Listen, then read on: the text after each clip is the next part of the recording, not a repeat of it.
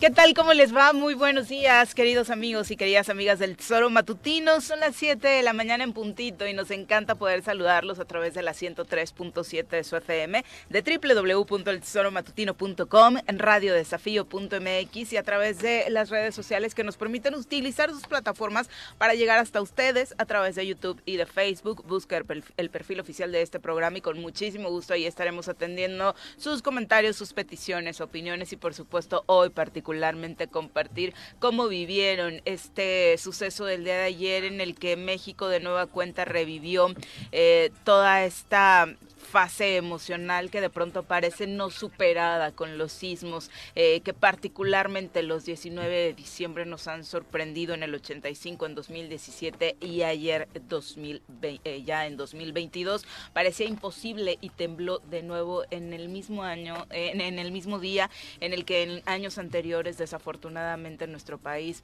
ha vivido tragedias eh, de un alto nivel, desafortunadamente debido al movimiento de las placas tectónicas Señora Rece, ¿cómo le va? Muy buenos días. ¿Qué pasó, señorita Arias? Buenos días. Pues sí, ¿no? Otra vez nos agarró en el, iba a decir cagando y sin papel, pero pues sí, ¿no? Es una cosa rara. Yo no me explico. Bueno, ¿quién se explica, no? ¿Por qué del 85, 1985, en el 17 y ahora en septiembre y el mismo día el primero fue a las 7 de la mañana, ¿no? 7 de la mañana, después a la 1 con 13 y ayer a la 1 con 5 de la tarde. No, ¿sí? Sí. Una ah, sí, era la 1. Ayer, sí. No, antier, el antier, digo. El de 2017, sí. Sí, creí que era como las 12, ¿no? No, no. Fíjate qué cosa, ¿no? ¿Qué, ¿Qué, dirán los científicos? ¿O será mera casualidad? Pues puede que sea, ¿no?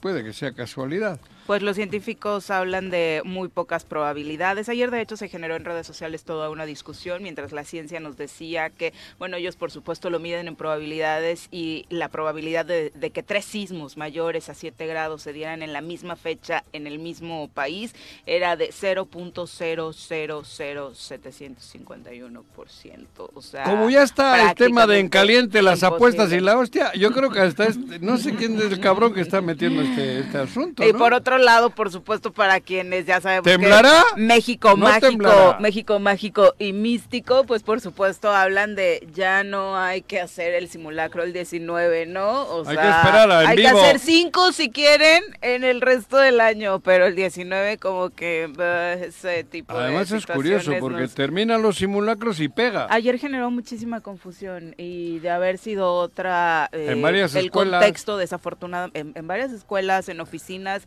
todo sí, sí, pero bueno, los niños. sí, claro. Que los niños al principio jiji, jaja. Y mayor el susto. Bueno, de hecho, en la zona sur se Me contaron en alguna escuela que uh el simulacro, ¿no? Suena la alarma, salen las maestras todas ordenaditas, los maestros, los niños haciéndose güeyes, la regañan se van, bueno, lo regañan porque los niños les valió madres, entran a la clase tiembla y las maestras salen hechas la chica. No te rías. No, no me río.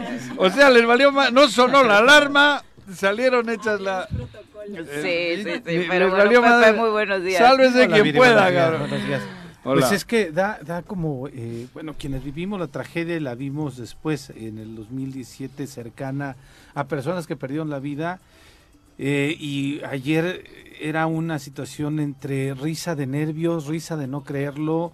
Sí, bueno, este, claro. La risa ya después, ¿no? La risa ah, hoy. Sí, sí, alguna bromita hoy. Sí, por supuesto. ayer, estaba. Juanjo, o sea, cuando dice, grita nuestra compañera aquí, Ana Marure, Pepe está temblando, yo pensé que me había mareado este, dije, no puede ser, o sea, como era lunes dijiste, ¿no? Tanto, tal vez es la crudita todavía, además del puente, ¿no? No, y, salimos ya todos los compañeros y si era como, o sea, no puede ser, este, es algo increíble, ya desde un punto decía, ya se están pasando, ¿no? Pero ¿a quién le echas la culpa, no? O sea, es, o sea, verdaderamente... ¿A quién le miras, no? Sí, claro, claro, ¿no? Y ves... Yo pensé en Cuauhtémoc Blanco, ¿eh? Dije eso. algunos pensaron, algunos pensaron en AMLO, sí, ah, sí, y sí, o sea, lo tuitearon incluso. Pero, sí veías, a la gente, a la gente aquí de la plaza contrariada, este, o sea, de no creerlo. De no, las transmisiones en televisión, o sea, ayer viendo el resumen, estaban haciendo transmisión en vivo del simulacro y quien está en, en el set, en este caso de Televisa, pues lo que dice es de, está sonando la alerta, seguramente se equivocaron quienes están organizando el simulacro y el pánico en el que entran incluso ellos mismos, y eso es lo que más sorprende, ¿no? Gente que está en medios de comunicación, que se supone que tiene una formación muchísimo, pues, más importante, sobre todo en Ciudad de México, para tratar eh, de contener emocionalmente a la población y no enviar ese tipo de mensajes, pues pierde, pierde. Te digo lo de las maestras. El, razonamiento, ¿no? Te digo. Este momento, pero bueno, son las siete con destacado porque sí logramos transmitir casi en vivo el simulacro que estaba haciendo el Ayuntamiento de Jojutla y sí vimos la calle Constitución del 57 repleta de gente. Eh, los protocolos en las en las eh, tiendas departamentales donde salían, donde estaban, pero ya después cuando el temblor, uh, muchas. sí, en las escuelas de la zona sur es donde más se reportan crisis nerviosas con los menores, pues desafortunadamente, porque son niños que vivieron por ahí de eh, nueve años esta crisis de 2017 y ahora las secundarias, claro, por supuesto. Vamos a saludar a quien hoy nos acompaña en comentarios. Directamente de la Secretaría de Desarrollo Humano y Participación Social del municipio de Cuernavaca, le damos la más cordial bienvenida a su titular, Laura Hernández. Buenos días, Lau. ¿Cómo te va, Laura? Muy buenos días. Estrenando tu presentación, ¿no? Sí, no lo había escuchado el intro. Muchas gracias, muchas gracias a la producción. Está, quedó muy bien. muy contenta de estar acá y pues sí, también vi eso de que no, a ver, no piensen en eso, lo atrajimos, ¿no? El poder mental. Mágico, mágico y místico. Exactamente. Con mi mente llegó a Michoacán allá para, para Cárdenas, ¿no? Pues que lo curioso era que es justo desde el lugar donde estaba marcado en el simulacro, ¿no? Desde dónde sale. Sí, sí. Entonces sí, somos una joya. Pero bueno, se han visto réplicas, ¿no? Todavía hoy en la mañana en Colima otra réplica y pues bueno. En Puerto Vallarta también. Sí. que las imágenes, por supuesto, vienen ahora las más fuertes de lugares en los que regularmente no estamos habituados, ¿no? Y esa parte también creo que la deberíamos tomar en cuenta. De pronto parece ser que como el reporte que nos manda Claudia Sheinbaum de la Ciudad de México es que no hay daños, ya se confundió el embajador y le hizo El embajador. Sí, sí, sí. Que esta semana va a ser tu consentido, por supuesto, después seguramente de la entrevista que le dio a Carlos Loret de Mola, donde le pone como dos o tres toques donde yo no odio al presidente ¿no? Andrés Manuel, prácticamente con sus respuestas, ¿no? Ah, Porque muchas de las preguntas iban encaminadas hacia eso, pero bueno, ahorita lo platicamos. Pareciera que si no pasó algo en Ciudad de México, no pasó nada en el país, y la verdad es que sí hay estados, Colima, donde se da desafortunadamente en Manzanillo el primer deceso confirmado, luego se confirman que ya son dos, eh, tras este sismo, Michoacán, eh, Jalisco, la verdad es que sí pasaron cosas, afortunadamente no una tragedia mayúscula, pero hay gente que nos va a necesitar, ¿no? Y, seguramente tendremos eh, quien quienes así gusten, por supuesto, solidarizarse, pero creo que este tema centralista en el que de pronto vivimos nos hace pensar que pues, si no pasó en Ciudad de México no sucedió nada, y sí, sí sucedió. No, y además, o sea, estar preparados, porque yo, o sea, yo me acuerdo cuando fue lo de Jojutla, o sea, en realidad nosotros no estábamos listos para hacer como, o sea, el epicentro, ¿no? O sea, como cerca, y yo creo que ya cada vez más estados van a estar en esa nueva realidad, en donde ya, por ejemplo, las familias que vieron lo del 85, decían, bueno, vamos para Cuernavaca porque ahí no tiembla, ¿no? Y, pum, entonces ya, ahora sí que ya no Desde que llegó a la alcaldía, cabrón, tiembla aquí. no le eches la culpa a él, Juan. ¿Eh? Joder. Tú atrajiste la llegada de Cuau. No. De tanto pensar en sus goles. No, no, no. Lo mío fue ya in situ.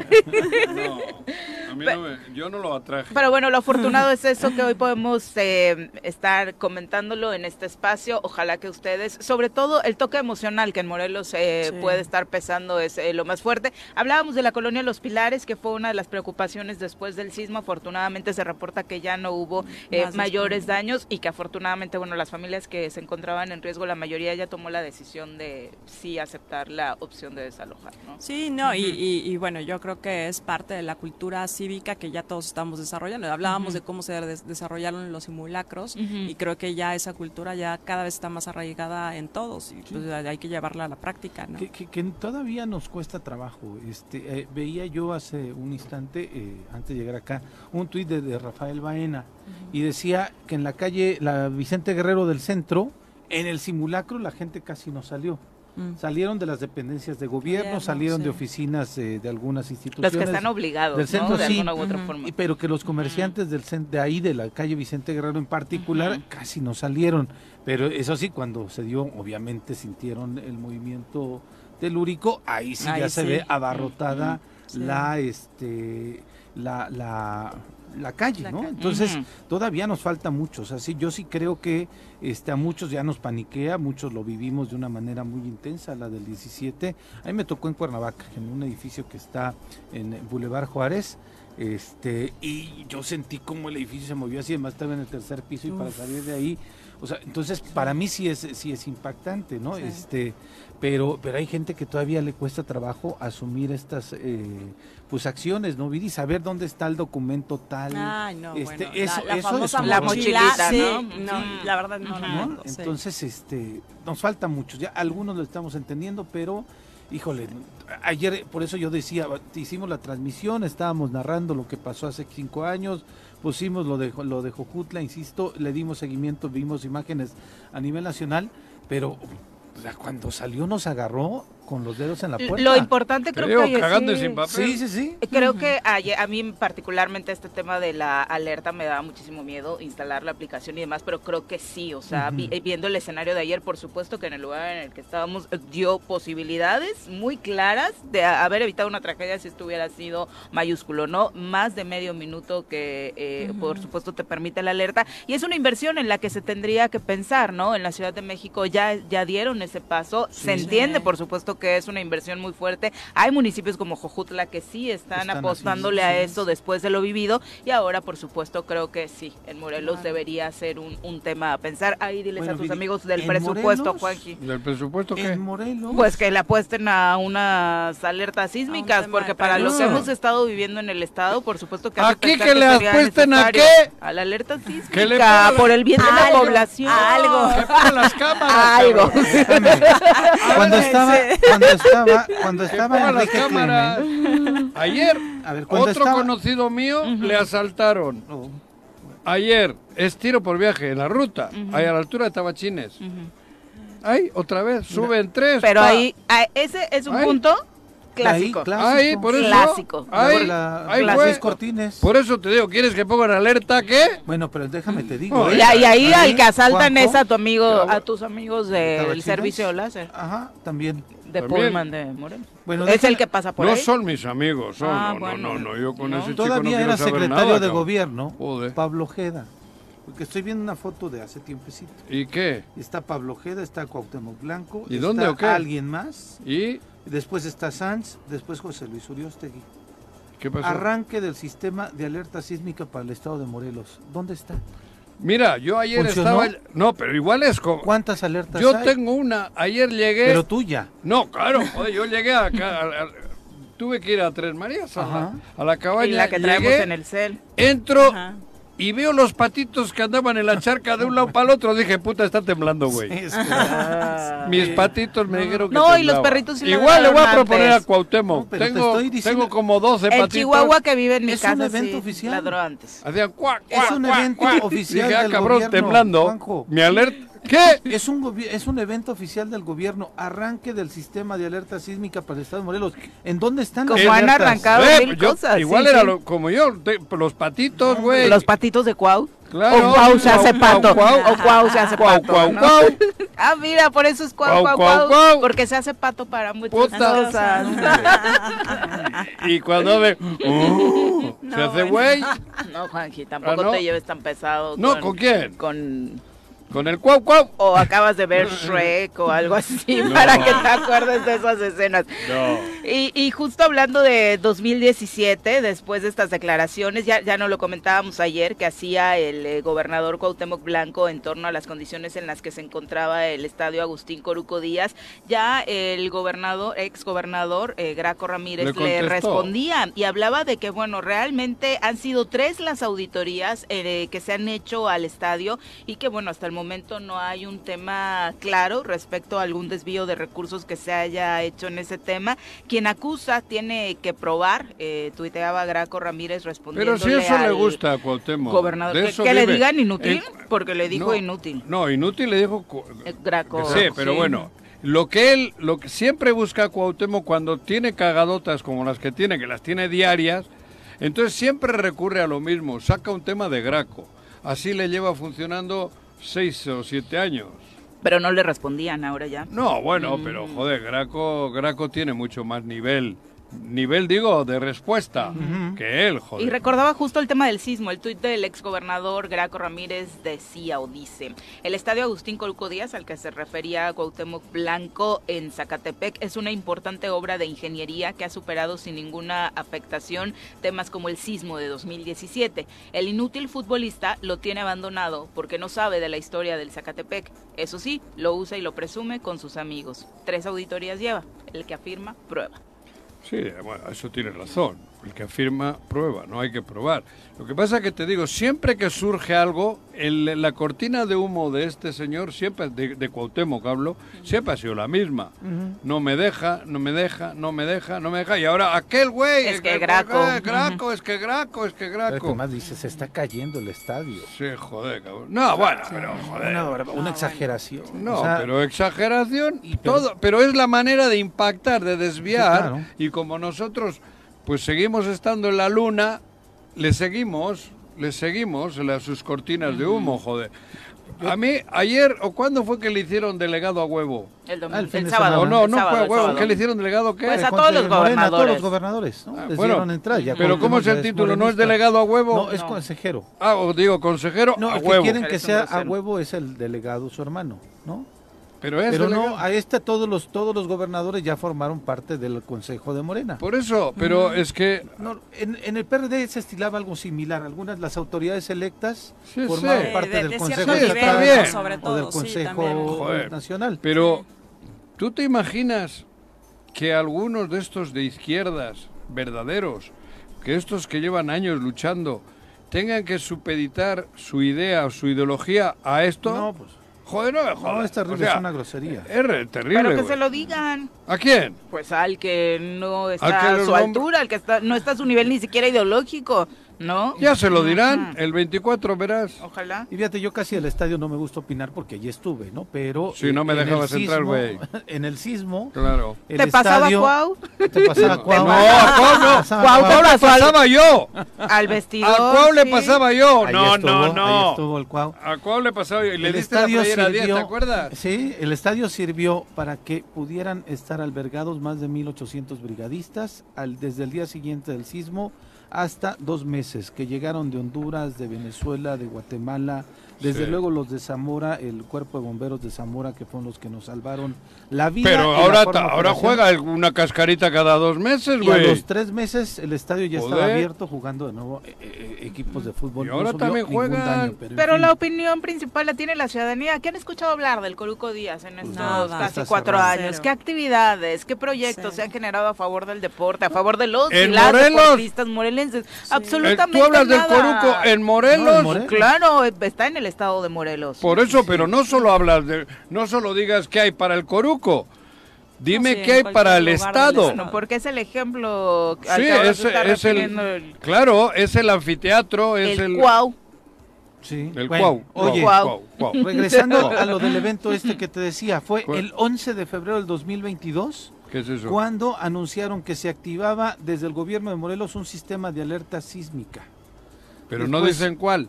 No, pues no dicen nada. Igual y son las que instalas en tu telúrico. Igual es el pato, güey, que tengo yo. Y población un tiempo de reacción de 50 y 65 segundos para tomar medidas pertinentes. El, el, mecanismo funciona con antenas y repetidoras de señal instaladas en varios municipios. Mira. Además, se podrá replicar la notificación en radio y televisión. ¡Mira! Y anuncian ahí. Seguro que fue la 103.7 como tenemos jodida la antena. No, el grito de Juanji en el baño. No, el que alertó a la ciudad. Yo no estaba en el baño.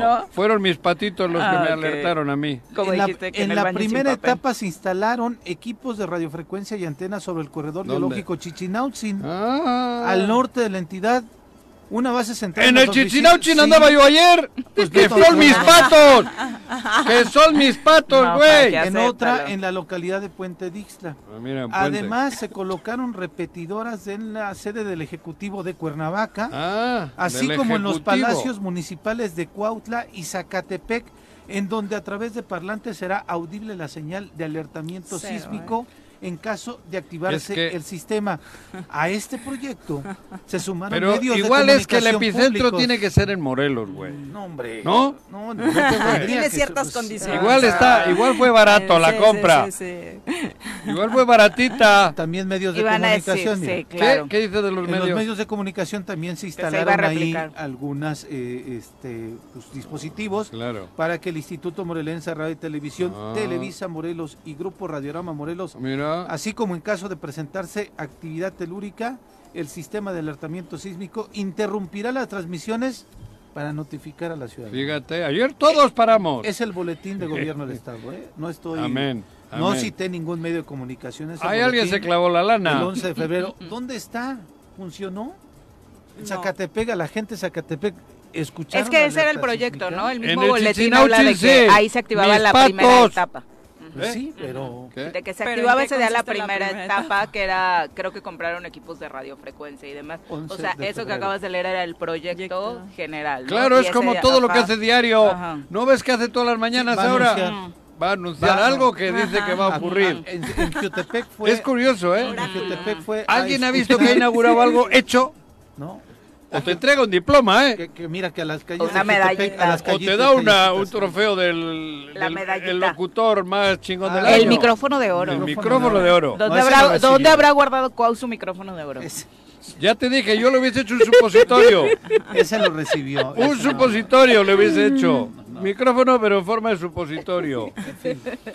bueno, pues ahí está. Ya que no tiene muchos títulos como futbolista, pues ahí. Es curioso, ¿eh? yo nunca me imaginé bromear así de un gobernador. Hombre, pero es que.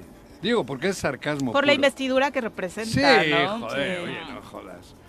Le debía dar penita. Sí, aunque se acabaron aquellos tiempos de pleitesía, si encontráramos a un personaje que está, eso, demostrándole respeto a la entidad con su trabajo. Respeto de, allá para acá, no de acá para El mejor respeto que puede tener un gobernador es a través del trabajo, ¿no? O cualquier funcionario, cualquier gobernante, y la verdad es que de este lado, si gobiernas con esta superficialidad, pues difícilmente en la ciudadanía o en medios de comunicación, a menos que existan otros intereses, pues se te va a respetar, ¿no? Además, cada vez le pierdes menos el respeto porque como te... Bueno, personalmente a mí, como ya me ha hecho de casi todo, o sea, ya me resbala, ¿no? Sí. Faltan los dos últimos envites que andan preparándoles, pero bueno. Embates. embates, no envite. Es que yo juego al mus y es envido, envite. Ah, y me sale envite, pero no es embate. pero por, no, no, pero te digo, ya, o sea, pierdes, no le respeta a nadie, ¿no? ¿Por qué? Pues porque él no respeta a nadie. Y, todo es juego sucio. Y, no respeta lo que representa. Pues por eso. No, todos son amenazas y bravuconerías. No hay, no hay calidad ni calidez en nada de lo que. Digo, y luego algunos que le siguen pidiendo la foto, cabrón. o sea, es que no te da. La foto y otras cosas. Aquí, ¿eh? Yo digo, cuando sale, bueno, pero aquí. Sí, no, es terrible. Aquí. Y que las publiquen. Joder, digo, no me jodas, güey. No me jodas. Sí, es terrible. Es terrible. Es terrible. Tener el Estado como lo tiene y que todavía algunos vayan, bueno, todavía lo ven como el futbolista, obviamente, ¿no? Sí, claro, algunos lo ven como su ídolo. Pero, ya los residentes de Morelos que se olviden del, del futbolista por muy americanistas que sean, muchachos, pónganse las pilas. Vamos a nuestra primera pausa, ya son las 7 con 25 de la mañana, regresamos. 7 con 30 de la mañana, gracias por continuar con nosotros. Virginia Colchado, un abrazo. Marc Carmona también, Chacho Mata, el profe Arnaldo Pozas, dice Vicky, a nosotros nos agarró el sismo en un supermercado. La verdad es que el personal muy amable nos guió hasta una zona de seguridad, se preocuparon, nos orientaron. Sí, me tocó ver a varias personas con crisis nerviosa eh, tras la revisión del inmueble para quienes teníamos la necesidad de continuar con las compras, permitieron sin problema eh, el acceso. Donde hubo eh, conflicto por el tema del estacionamiento fue en las en centros comerciales como galerías eh, y eh, a veranda, donde sí dentro de la desesperación de gente que quiere salir inmediato eh, después del sismo y demás y el personal pues todavía está en medio del susto, pues el cobro del estacionamiento se volvió un tema. Y, y, ayer leía dos opiniones, unos que dicen de cómo vas a pensar primero en ir por tu auto y salirte de la plaza antes que resguardarte y otros que por supuesto me parece que es lo común, no todos estamos de eh, emocionalmente contenidos como para querer quedarte al interior y dejar tu patrimonio Yo creo dentro, que ¿no? parte del protocolo tiene que ser abrir, abrir plumas. la pluma, ¿no? Abrir plumas. Completamente. Pero no joda, hay que ser muy egoístas. No dejaban salir a la gente. Hay que abrir plumas, sí, hay que abrir salidas y tal, cabrón. Y si no, pues ese día no cobras, güey. Ese rato no cobras, esa hora. Y hora además, media, ¿qué serán? O sea, ¿cuántos autos calculan ustedes que hayan estado en esta No, situación pero como para que te pongas en el plan? Oye, ¿no? cabrón. Pero además imagínate peor si estuviese lleno de gente, Claro. Lleno de autos y tú estuvieras ahí conteniendo de no salgan, no, bueno, o sea, creo que Digo, entiendo yo el que dice que en ese caso te olvidas del coche y sales, pero hay quien no. Sí, hay quien no, Sí, claro. hay O no, piensas en salir a buscar. salir a- en el Era la hora de la escuela, ¿no? O de ir la con salida mi de la coche a por claro. alguien. Sí, sí, Pero claro. esto, joder, que no jodan. En el protocolo tiene que estar fuera pluma. Sin duda. Sí, de Todas por- para arriba. Sí, Sí, de por sí ya es todo un debate el tema del Sí. cobro de los estacionamientos. que no De debería este de ser. plazas, ¿no? Sí, Que es Este, ilegal. Que hagan este tipo de cosas es una Bolaños, barbaridad. ¿desde cuándo? Cuando Bolaños era del PAN. Uh, ¿te acuerdas? Cuando Bolaños- Ya es de Morena también. No No tiene sé, güey, pero era del PAN. Uh, desde entonces. Hace muchos años. ¿Te acuerdas que era Sí, tu sí, cuate? claro. Desde que Bolaños era del PAN. Uh, ¿desde Ahí estaba peleando por Ay, estacionamiento. no, ahí, ahí hicieron hasta ley, creo que hay, ¿no? ¿Qué hay? Sí, sí, sí. Pero bueno, Pero pues, debía de haber puesto la cláusula esa. No, pero sí debe ser un protocolo de protección civil. Sí, protección exacto. civil tendría que estar viendo Sí. eh, esta situación este Sí. y en todos los estacionamientos de, de Cuernavaca, bueno, del país, ¿no? Debería ser eh, una constante. Sí, yo yo no sé, yo no sé si reaccionaría eh, en ir por mi carro o, Pues es que tú afuera. mismo te Pero, desconoces cuidado, en pero ese además, momento, ¿no? Yo no solo digo en el momento que está temblando, pero tiene que haber una hora de exacto. margen Sí, para claro. que le, a, la, a la calle, güey. Ya se calmó, abre rápido la pluma y ese día no cobras, güey. sí, Sí, claro. que se vayan, porque No- no, no en el momento. No, y aparte si es un sentido social del, sí. del propio centro comercial, ¿no? Ah, joder. Pues Una es- hora parece que no lo horas. tiene. No, No. sí, no, ya, ya vimos que tiene que estar Sí, el protocolo, porque si no... Exacto. Qué, qué pena que se tenga Sí. que establecer todo a través de reglamentos de, la leyes, ley no sé, que a sí. veces ni siquiera cumplen para que puedan tener un poquito y de todo se concentró en quejas ahí en Galerías Viri o- En la veranda, ah, en la veranda y, galerías fueron los dos donde en redes sociales estuvieron reportando esta situación. Parece ser que en la veranda sí se puso la cosa un tanto más, más álgida, ¿no? ¿Ah, sí? En la discusión de los eh, usuarios con eh, los... En eso yo agarro, acelero y me llevo la pluma, ¿eh? Hay, claro. quien, hay quien lo ha hecho. Ah, seguro. Sí, yo también. En eso es causa sí, justificada. Joder, cabrón. Es como cuando hay un contragolpe y la agarras de la playera. Es tarjeta amarilla huevo, pero esas son las que el Pero evitas el gol. El entrenador claro. aplaude. Sí, sí, sí. Y Lo mismo en esta. No, en Yo esta sí es acelero y me llevo la pluma. Y aunque me digan que estoy incitando Porque a, es para ti y para los demás, ¿eh? a desplumar... ¿Eh?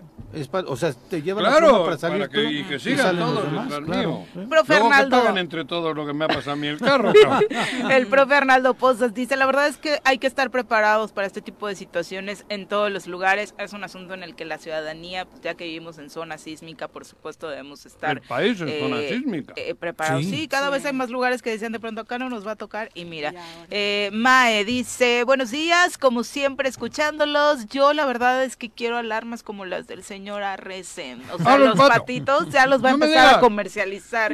Patitos que 12. avisan de sismos. Y ¿no? pues sí se mueve, inmediatamente se mueve la, la- el Sí, bueno, el tema de las albercas el de Pero ayer. los Nacos. patos empezaron cuac, cuac, cuac antes. Ah, Antes. Pero no te estaban diciendo algo del Hola. gobernador, No, un no, no, reclamo, están Ahí ya me- no, me- me un dicen. reclamo, ¿no? de que Ahí ya no me una hora hacen muy cuac, temprana a tu Ya me levanta la alita y me hacen toma, güey. De parte de Cuau. Pati Delgado también saludos, Eduardo García Salgado dice, en Cuautla se supone que también ya eh, había el ayuntamiento invertido y no sonó la alarma sísmica. Abelardo Maya, un abrazo, muchas Bueno, gracias. de todas formas, la alarma. ¿cuándo suena? Segundos Un antes, minuto sí. antes. Ah, un eh, minuto. en algunas situaciones un minuto antes. Yo Ah, ayer la verdad un es que calculo entiendo.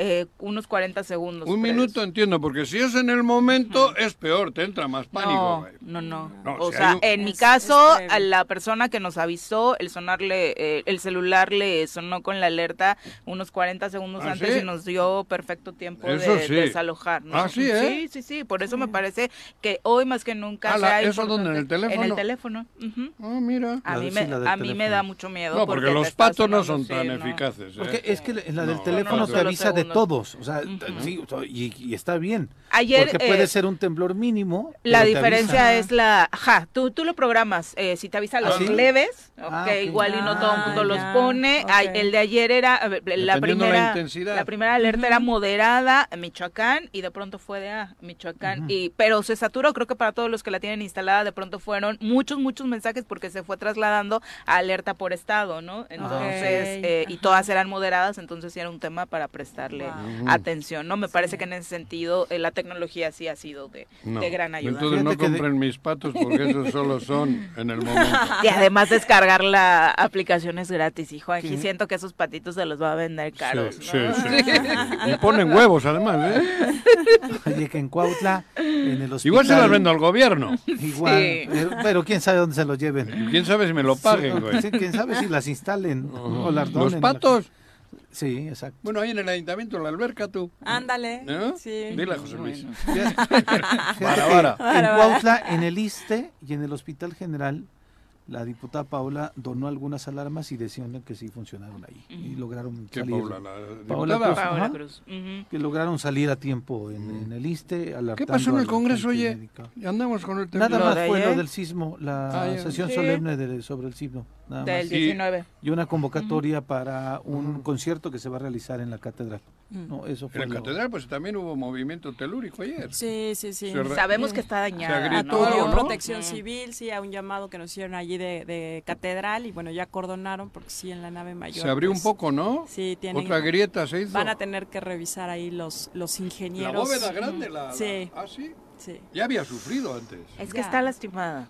¿No? Desde 2017, la verdad es que... y, sobre todo, pues, estructuras de esa naturaleza son las Pero no, no, no, no, se va a enojar conmigo. No, pero sí es por supuesto un lugar muy visitado, aparte de la relevancia histórica cultural, por supuesto es una turística, se debe prestar atención, ¿no? Y además que ayer mismo estaban diciendo tanto el diputado Francisco Sánchez, el mismo obispo el fin de semana, que todavía hay un rezago muy importante en, los conventos, en este tipo de, ¿no? que tienen a resguardo la iglesia. ¿Cómo se y hasta acusaba el obispo que ni siquiera los dejan a ellos. Este, es el INA. Es el INA con supervisión. Al obispo no le dejamos quién sabe si no hubiesen vendido ya, cabrón. Sí. 45% de restauración en el país. Es, eh, ¿Cómo se llama? hay que hay dos iglesias, una la francesa y otra. Ay, cabrón, el pueblito ese tan bonito. Joder, ay, güey, qué güey soy. ¿Qué pusieron las fuentes aquellas bonitas? Joder. Atlatlaucan. Atlatlaucan. Ah, Atlatlaucan, sí, claro. Sí, sí, sí. También hay sí, claro. obra. Sí. Ahí están. Y la ruta de los conventos no se ha podido restablecer. Por eso, digo, eso es, creo que le tenían que haber metido más celeridad, ¿no? Sí. ¿Hay gobernador en el estado? Sí, habrá presión. Bueno, pero ah, bueno, la presión que la tiene que hacer es, sería. Está, ayer Igual le pedimos el favor a Graco. Ayer sacaba un reportaje El Sol de Cuernavaca sobre las irregularidades que han encontrado en el programa este de Morelos Unidos, ¿no? Mm. Unidos por Morelos, perdón, que emitió Graco. Pero este después de ahí, a la llegada de ellos, díganme este gobierno cuánto dinero le ha invertido en la reconstrucción. Absolutamente nada. Ya hay una comisión de la reconstrucción con esta legislatura pero me parece que tampoco ha tenido recursos para poder realizar trabajos de reconstrucción. Tú que sabes de fútbol, a bote pronto, dime una obra, rápido. No, ninguna. Mm. Chica, una chica, dime rápido. ¿Y qué tiene que ver el fútbol con eso? No, está hablando de que no han hecho nada en la, ah. en la, de la ruta de los conventos. Le digo, ¿en, qué han hecho? y te, voy a decir, mira, ayer el Congreso... La que presume del museo es esta chica, ¿cómo se llama? ¿Cuál? La nueva directora del museo. Ah, el Juan Soriano. El Juan Soriano. María Elena González. Sí. ¿Y ese quién lo hizo?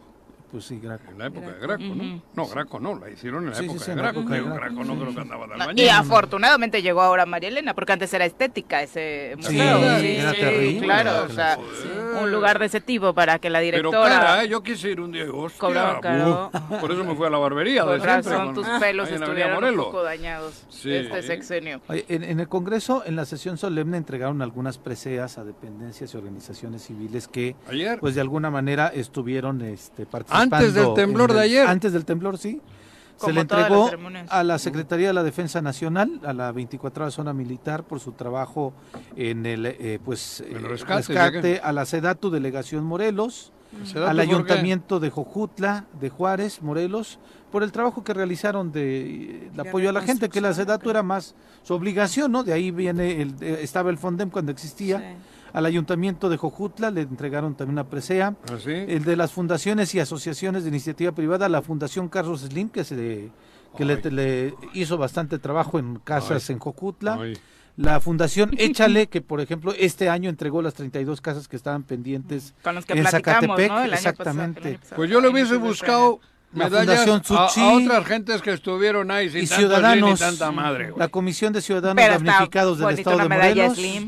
Dos arquitectos, el arquitecto José Luis Hernández Bañuelos y David Virgilio Gutiérrez Hernández fueron los galardonados. Hubo gente que vino de, otros estados, de otros lugares, con trailers y se quedaron aquí entregando, y me consta, familiares, amigos de otros estados y, de, y amigos de, de, lejos. No, digo, hay, que decirlo, aquí nos tocó eh, ver el gran trabajo que se hizo eh, a través de Iraulza, eh, tu hijo, que tiene obviamente... De pronto es eso, ¿no? Tiene amigos en todos lados que son amigos que de pronto parecen ser solo para la fiesta y en tragedias como esta, la verdad es que todos se unieron. Llegó ayuda que logró, pues, aglutinar Iraulza de Monterrey, un lugar donde estuvo viviendo hace tiempo, de Mérida, donde vivía en ese momento, y bueno, trajeron ayuda importante. Pero no me refería a él. No, pero es el ejemplo que yo recuerdo que fue importante y, que no, y que no fue poco. Ellos, ¿no? Del fútbol fue solidarios, ¿eh? varios, equipos de fútbol fueron solidarios profesionales. ¿Cómo no, cabrón? Por eso te digo, yo creo que habría que, en esto de entregar preseas y tal, habría que buscarle mejor. Hay que tener mucho cuidado, claro. porque justamente pues, lo que se ¿Dónde trata le cuelgas a alguien una presea hoy? Sí, de bueno, reconocer. Te, en algún sitio que le quede libre, a ver Después del sismo yo conocí de una fundación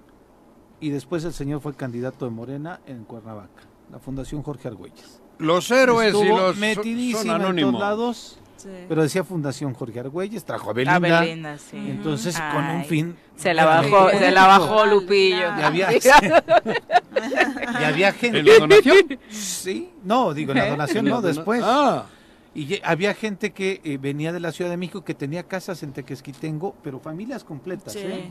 que llegaban al estadio Agustín Coruco y decían, nos queremos quedar aquí, o sea, ni siquiera es, me voy a mi casa, nos queremos quedar aquí para ayudar todo este fin de semana. digo que vino gente de Monterrey, y se quedaron toda la semana, voluntarios, y de Mérida. Sí, sí, sí. Sí, creo que eso es algo Los que trailers llegaron y vino gente. Sí, somos así. Joder, aquí, aquí estuvimos, aquí fue el el esto de acopio de y era y aparte de la reflexión de ayer Laura esto que dices ojalá nos durara más no este este ánimo que nos sale al momento del sismo que no necesitara pasar un sismo una tragedia de este tipo para salvar sí, de macabro pero ojalá temblase tantito todos los días.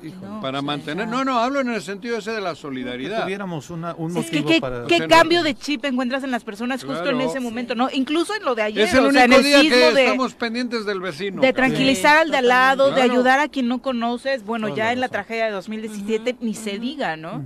ojalá nos durara más ese, Eso te digo.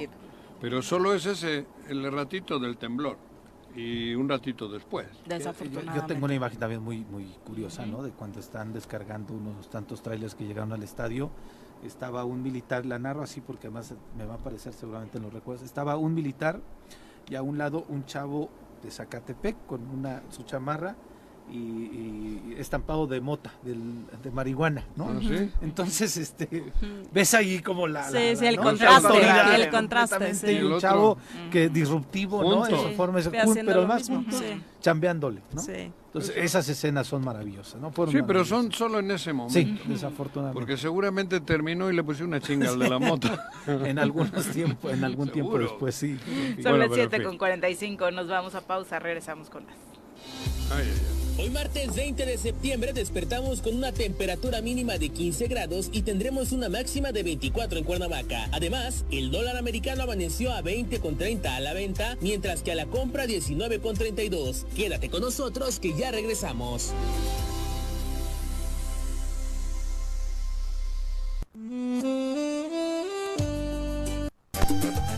7 con 50 de la mañana, gracias por continuar con nosotros. Vamos a ahondar en detalles de lo que ha sucedido, bueno, no solamente ayer, sino particularmente los últimos días en Cuernavaca respecto a la materia de protección civil. Para ello nos acompaña el titular de esta área en el ayuntamiento, Frankie Mondragón, a quien recibimos con muchísimo gusto en este espacio. Frankie, muy buenos días. Gracias, Viri Juanjo, en el estudio, gracias a todos. Al contrario, cuéntanos un poquito el saldo del trabajo que realizaron ayer posterior a este sismo que se presenta de 7.7. Sí, así es. Este, inmediatamente, después de haber terminado los ejercicios de simulacro en 12 edificios del ayuntamiento, este, eh, al estar ya haciendo el cierre de actas, bueno, pues se viene este, este sismo, sí, eh, epicentro Michoacán, que se siente aquí en el estado de Morelos, pues inmediatamente nuevamente se activaron las alarmas y los protocolos de evacuación ahora sí que pasamos a la realidad. Bueno, en ese tenor, en los diferentes edificios donde se encontraba personal de protección civil, se hicieron las evacuaciones, se hicieron las revisiones pertinentes, ¿sí? Y bueno, hasta el momento, después de, haber terminado estas supervisiones en esos edificios... ¿Qué pensaste en ese momento? Digo, en serio, ¿qué, los demás no... yo no estaba en protocolo ni nada, ni levantando actas, cabrón. Y dije, la madre está temblando porque yo no había hecho ningún simulacro, pero ustedes hicieron simulacro, estabas apuntando todo a toda madre, todo bien, y te tiembla, güey. Pues sí, pues otra vez a decir la misma realidad. ¿Pero te la creías o qué ¿no? Dijiste, ¿hay no, alguna la verdad, es una situación, ya que estamos en esto, hemos, lo que hemos dicho, la cultura te hace ver las, las cosas diferentes. Nosotros de este lado, al momento que sentimos ya un momento telírico, para, para mí en lo particular, pues ya no es extraño, ¿no? Ya estás acostumbrado a vivir esto con la normalidad y bueno, el actuar de nosotros es precisamente ese, frialdad, ¿sí? dar continuidad inmediatamente, no caer en pánico por parte de nosotros, porque tenemos que precisamente hacer que la, gente esté tranquila, ¿no? La ciudadanía esté, esté tranquila. Pues ayer simplemente hubo llamadas falsas donde inclusive decían que unas escaleras de un colegio se habían colapsado, por ahí dijeron que ya otra vez en el paredón de Pilares había colapsado otra vez. Qué gente, exactamente, cosa que es Eso ya no es una broma, eso es eso es ser unos hijos de Creo que será como, como un tema de crisis, ¿no? Como un tema Enfermo. De... general crisis. No, pero el que, lo el que en el, el que en el momento llama para decir se ha caído una escalera de una escuela, ese, ese, ese sí que es cadena perpetua. Digo, eso no es una broma. Es generar psicosis. Claro, joder. que no y distraer la atención. Y en ese momento. Sí, de lo Pero ese sí habría que perseguirlo, ver a ver quién, dónde llamó, cabrón. Lo sabemos, las, las, falsas alarmas siempre se dan. ¿no? Entonces ahí inmediatamente después de esto, después dejado los inmuebles ¿Quién puede llamar por teléfono para decir se ha caído a los 10, 5 minutos de que... Sí, ya, yo puedo. Cualquiera lo hace. Sí, pero joder, ¿qué, ¿A, qué, tipo de ser humano? ¿Qué caca tienes en el cerebro? Es lo que te digo, o sea, es gente sin escrúpulos, definitivamente. con caca. Pero bueno, el señor alcalde inmediatamente nos instruyó salir a recorrer la ciudad principalmente las zonas de deslaves. Estuvimos nuevamente en la Lagunilla, en Pilares. Yo que habíamos despertado con esa noticia, ¿no? Del deslave de nueva cuenta en esa zona. En la, Lagunilla, la avenida. ayer, ayer exactamente, ah, ayer por la mañana tuvimos otra vez un... ¿A la barranca? no, sobre vía pública, sobre, la sobre vía pública. Es de las zonas que tenemos dictaminadas. Oye, ¿por qué se están abriendo tantos socavones? Mira, es la temporada de lluvias, es la temporada de lluvias, ha llovido bastante, la humedad este, decían muchas veces los, las tuberías este, de drenaje, las de agua potable, sí, que no se, no, se, no, se, no se detectan a tiempo, propician eso, el reblandecimiento. O sea, realmente son, eh, por ahí también la gente alarma y que deberían de ser geólogos. Y, no, esto no es un tema de geología, es un tema simplemente que es la temporada de lluvias. Desgraciadamente Cuernavaca, las ollas que tenemos no estaban o no están diseñadas o no se pensó ¿sí? el captar tanta agua como ahora sucede. Entonces, ¿qué es lo que pasa? Que llegan a su capacidad y empiezan a eruptar, o sea, empiezan a sacar todo el agua y eso propicia que obviamente corra por el asfalto, corra por la vía pública por abajo del asfalto, y por abajo del asfalto y empieza a socavar. Realmente eso es lo que está pasando. Sí, hay un rato que no ves porque está, pero abajo se está haciendo el hueco, ¿no? Exactamente. Entonces, que hay pues, también ha habido alarma de que de Cuernavaca debe tener geólogos, no es de geología es simplemente ahorita la situación que guarda Cuernavaca, tuberías muy viejas, sí, el Zapaga ha estado haciendo trabajos de cambio, el de Teopanzolco que dos veces colapsó. Bueno, fue una situación que desgraciadamente no se previó y más arriba se tuvo que volver a reparar el tubo y quedó solucionado. Es lo que está haciendo el ZAPAC. Bueno, nosotros en materia de protección civil, la indicación de ayer inmediatamente se actuó por parte del presidente, la maestra Alicia Vázquez Luna, en todo momento estuvimos este, en contacto y bueno, te puedo decir que tuvimos saldo blanco. Hay algunos edificios que desgraciadamente la gente se alarma y cuando tiembla todo el mundo ya ve que se fracturó que ya está estrellado. Bueno, ese es nuestro trabajo, darles la tranquilidad, acudimos a, los servicios, ¿sí? hacerles una supervisión técnica y bueno, de ahí derivamos las recomendaciones, dictámenes estructurales, este, peritos, etcétera.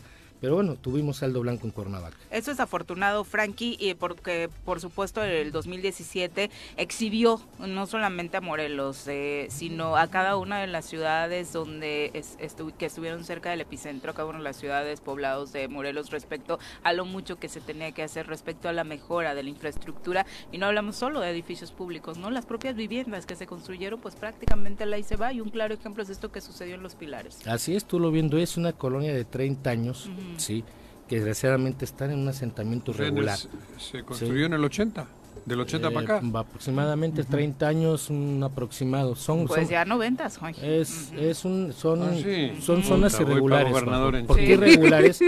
Porque, bueno, están construidas a base de cartas urbanas anteriores, donde los usos de suelo eran diferentes, donde desgraciadamente no tomaban en cuenta protección civil, ¿sí? Protección civil es un muy importante es un ende muy importante en el tema porque precisamente antes de que construyas, sí, protección civil debe intervenir. ¿Qué debe intervenir? Pedirte mecánica de suelo, revisar que este sea en zona, sea segura, que no, por ejemplo, eso, ahí está pilares. Pero lo elemental es que si, si tienes que respetar 10 metros, ahí no hace falta ni protección civil. No, Tú sabes que tienes que construir la pared a los 10 metros de la otra, que creo que por ahí va un pedo, ¿no? Exactamente y lo hicieron a, cinco. Sí, están, hay casas muy pegadas al paredón. Que no justifico, pero alguien les, tal vez les vendió esa parte diciéndoles, engañándole a la gente. pero alguien les permitió, sabiendo que del muro del panteón al primer muro de la casa tenía que haber 10 metros. 20 metros. O 20. 20 metros es lo que tenían. No, pues no hay ni 5 metros a veces. Te digo. desgraciadamente hay pero para eso no hace falta ser ni de protección civil. Ya está la ley. Ya está establecido. Ya está establecido, cabrón. Están desalojadas las personas que se encontraban en riesgo, Frankie. Mira, nosotros ese día, por indicaciones de, del alcalde con la maestra Alicia Vázquez Luna, hicimos un recorrido tratando de socializar. Al momento de, del, siniestro, hicimos un recorrido Después, total, hicimos tres veces, recorrimos la zona, tenemos 10 familias detectadas en esa zona de amortiguamiento, le llaman zona cero, ¿sí? Pero la gente te dice, sí, sí me voy con un familiar, regreses y ahí están. O sea, y hay gente que, que no quieren perder lo, que tiene, sí, lo que tiene. Pero mira, la situación es tan grave que, pues, yo en lo personal, y creo que tú, Vir, y cualquiera aquí en el estudio, pues si vas a perder un, un inmueble y a perder tu vida, pues no creo que sea un volado, ¿no? Pues está muy claro lo que tienes Sobre que todo por la tragedia que vivieron de primera mano, ¿no? Eso es increíble. ¿Y el Panteón, eh, en qué condiciones Mira, el día sábado... Porque sí fue impactante ver prácticamente los... Sí, hay dos este, que se ven ahí, las dos, cajas, dos, ¿no? Este, féretros. Dos, féretros ¿A poco? Sí, sí. Asoman sí, pues, dos féretros. Que se cayó del mismo, del mismo parque. ¿Quedaron colgando? no, no, colgando, se quedaron, se ve pues nada más, se ve el hueco ahí. este, el día sábado hubo un recorrido con el Colegio de Ingenieros en el Panteón donde se van a empezar a analizar diferentes cosas. Un, al otro día del siniestro hubo una reunión técnica con el señor alcalde, los secretarios de, gabinete, el Colegio de Ingenieros y otras este, instituciones, precisamente analizar ¿sí? hasta dónde y cómo se le va a entrar. Ahorita abajo, en todo el material que tenemos en, el predio donde cayó, no podemos retirarlo. ¿Por qué? Porque hay que meter maquinaria. Meter maquinaria es generar vibraciones. La inestabilidad de ese talud ahorita, efectivamente, la inestabilidad no, la, tenemos garantizar es, esta estabilidad. Y bueno, se determinó que momentáneamente ahí se va a quedar. Y además es muy atinado, yo lo decía, se convierte en una zona de amortiguamiento. ¿Por qué amortiguamiento? Porque si llega a haber colapso nuevamente, todo ese material que tenemos me va a ayudar a amortiguar claro. y que no se vaya Hace como de represa, ¿no? Exactamente, un muro de contención, natural, donde el mismo material que tenemos en, esta, en este predio nos serviría. Primero, o sea, ojalá rogamos de que no se venga ahorita pronto, pero bueno, ya están y que sirva como monumento a, la, a lo que no se debe de hacer. Ándale, exactamente. Entonces ahorita ya el Colegio de Ingenieros este, y diferentes este, instituciones ya están trabajando en análisis, en estudios, para presentar un proyecto al alcalde de qué se va a hacer. Es complicado porque está, eh, este, o sea, es vertical, el, corte. No, no, es, este, no tiene un declive, ¿no? Y entonces poder generar, no sé, digo, tampoco soy un especialista en esto, pero una estructura pues, que contenga... ¿Ve la autopista de aquí a, Acapulco, cabrón? Terrible, sí. Los años que llevan queriendo hacer lo que dice. Sí, sí, sí. La cortaron vertical y venga desprendimiento. Sí, aquí los ingenieros, los arquitectos están trabajando, están haciendo los diferentes análisis para presentar un proyecto viable que realmente nos ayude a contener esta situación. Hay lugares así en Morelos, aparte de ese, en Cuernavaca. sí, tenemos cinco puntos este, eh, detectados, por el, en el 2004. El Senapred es un estudio donde nos tenemos cinco puntos de deslaves, los que hemos siempre mencionado. Mina 3, Mina 5, Pilares, Apatzingán. Que está todo eso prácticamente en la misma zona, ¿no? Exactamente, entonces, bueno, pues es, es, cuestión de la naturaleza, ¿no? Y esta parte de la lagunilla, porque si el camino de la lagunilla es... Este, cada año sucede lo mismo. Cada año el temporal... Árboles que tienen unas raíces ahí impresionantes en la barranca sí, sí, sí. la lagunilla, el talista. Es lo que te digo, hay muchas situaciones que influyen en los puntos de riesgo y desgraciadamente pues si este pues lo que nosotros nos toca hacer previo al temporal de lluvia son notificaciones. Yo notifico, estamos al pendiente, pero sacar a una persona a la fuerza de la vivienda es, un tema muy muy social delicado, que te digo, ese día pues la intención fue socializarlo, este no se pudo. Socializar tendría que ser Mira, aquí tienes este lugar, vente para acá. Lo tuvimos, así fue. Bueno, por eso. Se activó un albergue. no, albergue, albergue. no, eso es temporal. opción de vivienda. opción de vivienda. Digo, ahorita temporalmente lo que tenemos que hacer es sacar a las familias, darles un, un, espacio donde puedan pernotar, donde puedan tener este un, un refugio. Y se tuvo, se activó, pero desgraciadamente vuelvo lo mismo. La familia había seguridad pública, hubo este personal de la zona dice, militar. Salgo de aquí, me meto en un albergue y no regreso. No se quisieron Por miedo, digo, es humano eso. es que después de cinco años seguimos escuchando historias de gente que no ha recuperado su vivienda. Aquí habría que tener un fondo para reubicar. reubicar real. Desgraciadamente había un fondo, bueno, existía un fondo federal, el Fonden, desapareció, el señor presidente lo, lo desapareció. Porque lo desaparecían antes de llegar, cabrón. Aparte de eso, son temas delicados. No me mires así, querida. Que al fin de cuentas, lo que tengas las proyecciones son muy claras. Le dice a Laura. En, el, ¿eh? en el trabajo de nosotros es dar la atención. No, el problema es que ahora no hay clara, no hay, no hay, no hay claridad en ese sentido de quién puede acceder al Fonden. Exactamente. Sí, es una realidad, la verdad, es una realidad. Pero bueno, y luego la, otra es, perdón, Frankie, yo lo viví en el tema de Zacatepec, una, la hacienda vieja atrás del mercado, 32 personas eh, que ya no se podía vivir ahí, y una señora de las 33 decía, yo no me voy a las casas que me dicen que van a construir, porque mi casa ya vale un millón de pesos, entonces yo quiero el millón de pesos y yo quiero no sé qué, yo quiero... Entonces te encuentras de pronto con Ese es un tema a mí me tocó... Eh, ¿Estas casas pagan predial? Las que están ahí. Es lo que te digo, son asentamientos irregulares. No, por eso, ¿no? No, son asentamientos irregulares. No hay, pero no hay predial. no, efectivamente, o sea, es, un, es una franja irregular, como muchas en Cuernavaca, sí, y creo que en todo el estado tenemos muchas situaciones. lo que dices, Pepe, es cierto. Yo en el 2017 me sumé a, a, los equipos de trabajo este y me tocó ver precisamente varias gentes de ese tipo no tenían una casita humilde este no ahora pedían ya casi casi que hasta con alberca o sea también hay que ser hay que ser social, socialmente entendible, de que hay mucha gente que muchas veces, por las desgracias que pasan, abusan. Pero seguramente eran los menos casos. Seguro los menos, sí. No, sí, sí, los menos, sí, sí, los menos. Pero lo hay, lo existe. Lo existe cuando gente que realmente quisiera, ¿sabes qué? Ayúdame, ponme unas láminas, ¿sí? Y ahí voy a llevar a mi familia.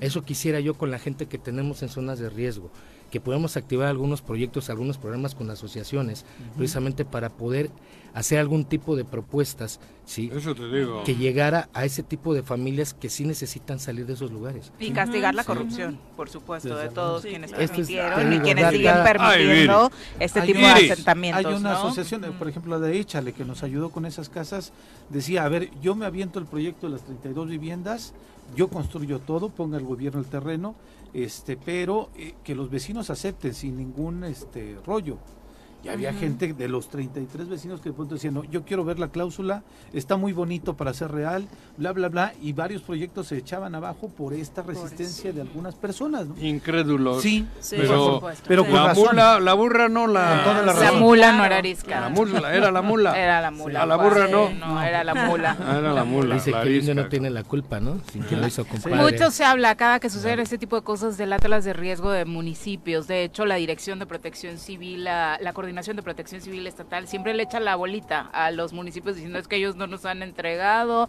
no tengo los de todos. La obligación de nosotros como municipio es tener nuestras tratas de riesgo y efectivamente la ley estatal es bien clara. El primer respondiente a una emergencia somos los municipios. Una vez sobrepasado entre el Estado, como fue lo que pasó en Pilares, solicitamos el apoyo estatal y estuvimos trabajando en coordinación. Cuernavaca tenemos el Atlas, ¿sí? estamos analizándolo porque no, eh, no puede ser posible que no tenga ciertas zonas detectadas y marcadas en el Atlas. En el caso de este Atlas, la zona de Pilares no está marcada. Tiene que actualizarse. Exactamente, se tiene que actualizar. ¿Qué Atlas es? Eh, de la administración pasada. ¿De cuándo fue campeón el Atlas? la primera vez. la primera vez. los árbitros, cabrón. Exactamente. Entonces, este, estamos en ese análisis, estamos pidiendo la colaboración del Estado para poder ser analizado con el Senapred y una vez ya teniendo el análisis, plasmarlo nuevamente y sacar el Atlas nuevo. En eso también ya el señor alcalde me instruyó que quiere que se ponga a trabajar. De hecho, ya estamos trabajando en ello. Esperemos que ya los primeros... está tocando chambear, ¿eh? Pues como siempre, Juanjo. Yo estoy acostumbrado a eso. entonces, estamos trabajando en el Atlas. Es muy importante tenerlo hoy este, la situación geográfica de Cuernavaca ha cambiado mucho, entonces sí realmente es importante tener un atlas vigente y bueno, lo vamos a tener próximamente ya en estos meses, sí estaremos ya este, actualizándolo con la ayuda de los expertos para que se pueda tener un municipio más resiliente y más seguro. Hay temas que de pronto a la ciudadanía le llaman mucho la atención porque visualmente son impactantes. Uno de ellos es este del distribuidor eh, Emiliano Zapata, que siempre se habla de que se está fracturando, se está moviendo. Después de eventos como el de ayer, eh, ¿qué le dices a la ciudadanía? Hoy vamos a tener, hoy ya tuvo, no sé si recuerden, hace un, unos meses atrás, el en paz finado Carlos Mujica, el ingeniero, el arquitecto de eh, la Asociación de Ingenieros de REO, ¿sí? Él hizo un dictamen donde el puente no tiene nada. si es, un, son ingenieros de REO, expertos, sí. que hicieron el dictamen a petición del gobierno, o sea, con convenio con el gobierno del estado.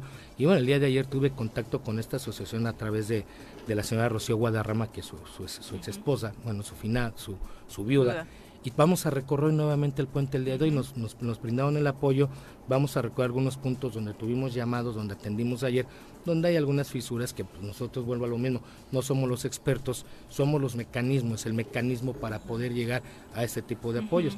Entonces el día de ayer ya se, de instrucción, vuelvo a lo mismo el alcalde, tuvimos contacto con ellos y hoy vamos a hacer un recorrido sobre este puente nuevamente y sobre los que contamos en Cuernavaca para una certeza de seguridad y que la gente se tranquila. Aprovecho el momento, no se alarmen, la gente eh, tiembla y todo vemos, todo pensamos, ya se me va a caer la losa, ya traigo la pared este, cuarteada. cuarteada, ya se pandeó el edificio, o sea, ya vemos muchas cosas, es entendible, ¿no? Es entendible que la gente se ponga nerviosa, pero no caer en eso, en la psicosis. Y nuevamente no hacer caso a las redes sociales, donde ayer decían tuvo unas escaleras en un colegio, el paredón de pilares ya se había O imágenes que no correspondían a Cuernavaca. Exacto, y eso es lo que han hecho. Es lo que han hecho, ponen imágenes de no son de Cuernavaca y la gente se alarma. Que no hagan caso a los medios, a las redes sociales. Sí, medios de, comunicación, medios, de comunicación, medios de comunicación importantes que tienen un prestigio, no es porque esté aquí, esos son los que nos ayudan a transmitir lo que queremos que la gente sepa. Sí, lo que la autoridad está emitiendo, eso es lo que tiene validez. Y si no ve una grieta tan pronunciada como las arruguitas de Juanji, ni se preocupen, Ni se preocupen, exactamente. Te pones cremita y listo. ya. Frankie, muchas gracias. muchas, gracias a ustedes y como siempre a la orden. Y bueno, eh, vuelvo a lo mismo. Casualidad, no casualidad, la, la, naturaleza es incierta. Un sismo es impredecible definitivamente. Ayer escuchaba a los científicos diferentes opiniones energías encontradas, este, el cambio climático, o sea, muchas cosas que influyen. Decían dos, dos casualidades en tres millones. Pues ayer fuimos una de esas dos casualidades en tres millones. Claro. O sea, no es, no es predecible, no. es que se, cada septiembre vayamos teniendo este tipo de sismos, ¿no? Que la gente esté tranquila, sin los mismos científicos. Quieren cambiar hasta el himno, cabrón. No, bueno, que ya no retiemble el día. La tierra. Que sea de sueto si estoy de, acuerdo. en que sea día feriado si estoy de acuerdo. pasamos al 20. 18 de septiembre, 20 de septiembre. Frankie, muchas gracias. No, muchas gracias a ustedes, como siempre. Como siempre. A la Son orden, las 8 de la mañana. Gracias por continuar con nosotros. Vamos, por supuesto, a seguir con el contenido del programa relacionado con temas también importantes para todos nosotros respecto ahora a los asuntos electorales, hablando particularmente de la credencialización que es tan importante. Para ello nos acompaña a través de la línea telefónica Rubén García Escobar, vocal ejecutivo de la Segunda Junta Distrital Ejecutiva en Morelos del INE, a quien recibimos con muchísimo gusto en este espacio. Rubén, muy buenos días. Muy buenos días. Pues escucho muy bajito, pero de todas maneras, con mucho gusto, estimados Juanjo, Pérez, Viri y Laura. Y a sus órdenes, como siempre. Oye, cuéntanos, eh, ¿qué implica esta campaña anual de credencialización? Bueno, algo muy importante que nos gustaría que supiera la ciudadanía es que el INE, por mandato de ley, lleva a cabo cada año dos campañas. Una se llama campaña anual permanente y una se llama campaña anual intensa, que comienza, de acuerdo a la ley, a partir del 1 de septiembre y hasta el 15 de diciembre del mismo año. En, este, en esta campaña lo que se intenta es reforzar el servicio que tiene por mandato de ley el Instituto Nacional Electoral para permitir que la ciudadanía pueda tramitar su credencial para votar con fotografía y que hoy por hoy, pues todos lo sabemos, se ha convertido como el documento idóneo de identidad. Es correcto. Oye, ¿qué, qué porcentaje de la población podríamos eh, decir que está optando por sí tener su credencial del INE? Bueno, algo muy importante, yo creo que, que el porcentaje, pues es un porcentaje muy importante, pero se va de acuerdo a cada distrito. En el caso de nosotros, nosotros llevamos aproximadamente en este 02 Distrito Electoral Federal aproximadamente entre una cobertura del 98 y 99%. muy buena. Con, con relación, así es, al padrón electoral. Algo sí debo de decirlo, este, que la ciudadanía, con el hecho de que acude a nuestros módulos de atención ciudadana y tramita su credencial, en ese momento se le gestiona la elaboración de su plástico pero mientras la ciudadanía no acude a recoger esa credencial, no se incluye en un documento que se conoce también como lista nominal y que son los listados que nosotros vemos cuando vamos a votar en las elecciones constitucionales, que es donde nos verifican que estamos para poder votar. Oye, ¿qué requisitos? De pronto creo que todos, estamos, habituados, pero para todos aquellos que quieren tener su credencial de línea, algunos de ellos por primera vez, hablando de los jóvenes, ¿cuáles son los requisitos que se necesitan para obtenerla? Muy importante pregunta. Bueno, de inicio, déjame decirle que la ciudadanía, todas, sin excepción, necesitan presentar tres documentos que son muy fáciles de obtener, pues todos los tenemos, como es el acta de nacimiento original no se recibe, no se necesitan eh, presentar fotocopias, necesita, se requiere que sean en original el acta de nacimiento, no importa el formato, ¿sí?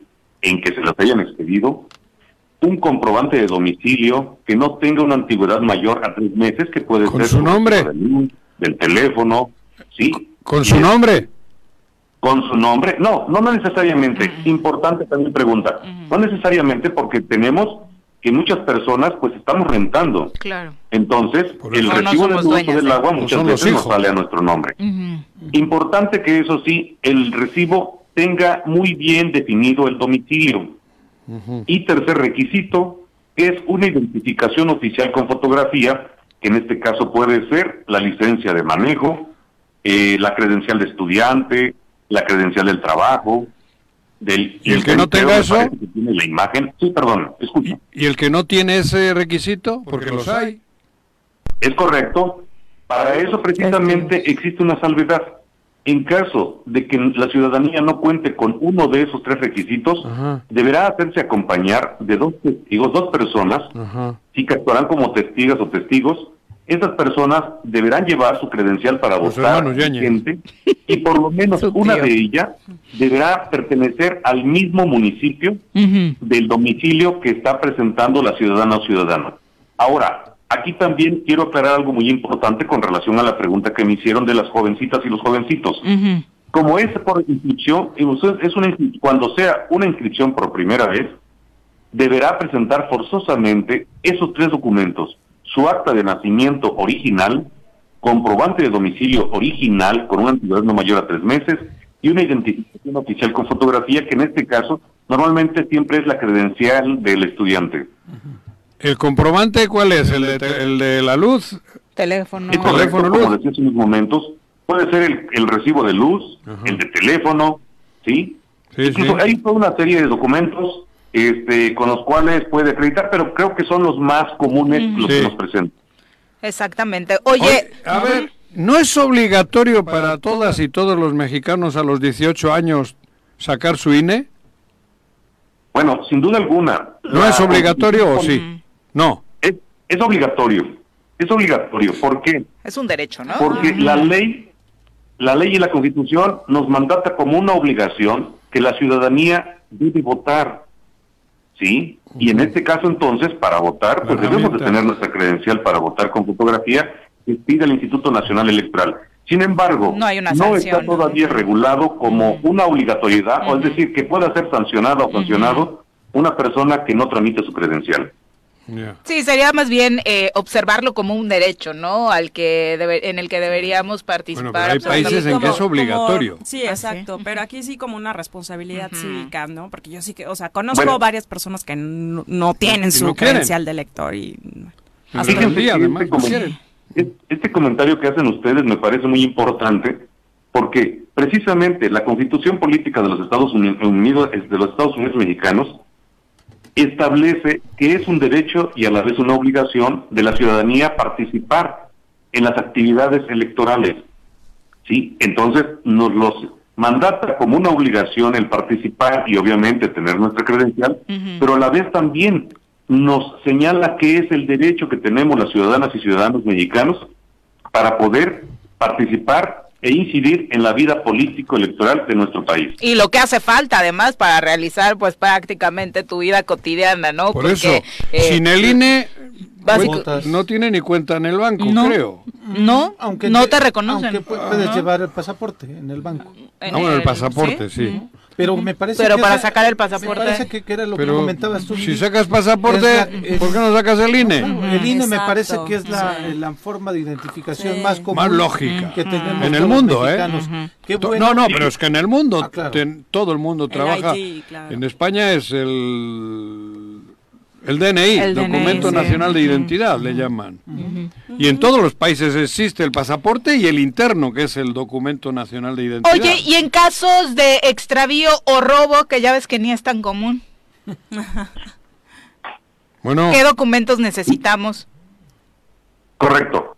Miren, voy a comentar, si me permiten, rápidamente. Voy a señalar a la ciudadanía qué tipos de trámites pueden hacer sobre sus credenciales, ¿parece? Ok. Miren, una es la inscripción por primera vez, que esta normalmente es para los jovencitos y los jovencitos que cumplen sus 18 años.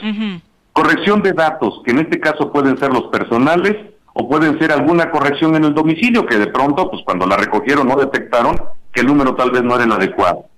Eh, el cambio de domicilio, cuando una ciudadana, una ciudadana o ciudadano cambia de domicilio, pues es parte de las obligaciones ciudadanas, ¿no? De reportar al INE su nuevo domicilio, porque además esa credencial le sirve, como ustedes ya lo acaban de decir, como un medio de identificación. La reposición, cuando una persona se le extravía, se le deteriora o le roban su credencial, pues sin mayor problema puede acudir al Instituto Nacional Electoral y solicitar una reposición, que este trámite es completamente gratuito. ¿No tiene que llevar el acta de la fiscalía? Eh, perdón, no escuché. ¿No tiene que llevar el acta de la fiscalía? Por robo. Por robo. Bueno, ojo, no, no tiene que llevarla, pero ese es un asunto que es también algo muy importante para que lo sepa la ciudadanía. Más que nada es para que deslinde responsabilidades y por si acaso le dieran un mal uso a esa credencial. Creo que esa es una parte que corresponde a la vida privada de cada ciudadana o ciudadano. Pero no es requisito de ustedes. No, para nada. Listo. También tenemos la, el trámite de reincorporación, sobre todo para aquellas personas que les fueron suspendidos sus derechos políticos electorales o políticos, se conocen así, debido a un juicio, sí, a un proceso judicial en el que se le hayan suspendido. Así también aquellas personas que sus credenciales perdieron vigencia y no la tramitaron oportunamente, o bien precisamente está la figura del reemplazo para aquellas personas, ejemplo ahorita, estamos en 2022, y si una ciudadana o ciudadano su credencial vence en este año y para el 1 de enero del año 2023 ya perdió vigencia, pues puede adelantar su reemplazo, puede acudir a nuestros módulos y tramitar su nueva credencial ya con la nueva vigencia. Perfecto, pues ahí están todas las, opciones que usted tiene, muchas de ellas por supuesto muy fáciles solamente para reimprimir y otras, eh, esta que para muchos es emocionante, ¿no? La primera vez que sacas tu credencial de... ¿En cuánto tiempo te la, te la entregan? Normalmente eh, tenemos entre 7 y 10 días. ¿eh? Ah, rápido. Ah, sí. tres meses, algo así. No, y sobre todo, o sea, que la gente aproveche ahorita, porque luego quieren hacerlo último momento. cuando Hasta ya que vienen las elecciones, sí, claro. bueno, pues muchísimas gracias por la información. ¿A dónde podemos acercarnos para realizar estos trámites? Qué bueno que me pregunta eso. Bueno, derivado de la de la este, campaña no intensa, Déjenme decirles que en el Distrito 02 Electoral Federal tenemos tres módulos. Dos módulos fijos, uno se encuentra ubicado en Jietepec, en el centro de Jietepec, otro módulo móvil que anda normalmente en las ayudantías, en las colonias, y tenemos otro módulo también de manera permanente en el municipio de Emiliano Zapata, en el ubicado en el siguiente domicilio. Carretera Zapata Tesoyuca, kilómetro 1, Colonia Campo Morado, allí mismo en el municipio de Emiliano Zapata, en el que quiero aquí reiterar y señalar a la ciudadanía que derivado de esta campaña no intensa, este módulo que normalmente trabaja de 8 de la mañana a 3 de la tarde, a partir del 1 de septiembre y hasta el próximo 15 de diciembre, ampliaría, ah, tiene ampliado su horario desde las 8 de la mañana hasta las 8 de la noche. Entonces aquí la invitación a toda la ciudadanía de Jutepec, de Emiliano Zapata, de Xochitepec o de cualquier otro municipio o entidad federativa para que acudan a este módulo que reitero se encuentra en Emiliano Zapata y que su horario ampliado durante esta campaña es de 8 de la mañana hasta las 8 de la noche. Perfecto, Rubén. Pues muchas gracias por la información. Muy buenos días. A ustedes, muy buen día. Hasta luego. Adiós. Saquen su INE, por favor. Tiene voz de locutor, ¿eh? Sí, ¿verdad? Sí. Lo vamos a incluir en el casting para sustituir. Oye, ya, no, ya nos contaste. Yo voy al IFE, al INE, ¿o dónde voy? Dice, hay 98% de gente que tramite el INE. En este distrito, ojalá sí. si votaran también. Pues sí. la participación ciudadana sería importante. A veces no dan ganas de ir a votar, ¿eh? Bueno. Digo, tampoco. Yo creo que ahora ya Tampoco, ¿eh? 8 con 27, ha regresamos. que la hostia. Piénsate. 8 con 31 de la mañana, gracias por continuar con nosotros. Eh, Laura Velázquez, titular de la Coordinación Nacional de Protección Civil, informa que eh, después del sismo eh, que se registró ayer en México, el saldo es de, en Colima, dos fallecidos, nueve lesionados, 153 viviendas afectadas, 20 inmuebles oficiales dañados, siete unidades médicas que también presentan fisuras, cinco puentes dañados. En Michoacán hay un lesionado, 30 escuelas que presentaron también eh, daños eh, en su infraestructura y 21 unidades médicas afectadas. Afortunadamente, eh, el saldo en Ciudad de México lo decíamos, algunos edificios lo decía desde ayer la jefa de gobierno. ¿Cómo es en estos casos? Bueno, vamos a estar vamos con la doctora, ¿no? Vamos a presentar de una vez a la doctora Brenda Valderrama. Todos los casos que la ciencia y la medicina no pueden explicar, la doctora Brenda Valderrama nos los va a contar. Recibimos en cabina a nuestra experta de cabecera, la doctora Brenda Valderrama. Bienvenida.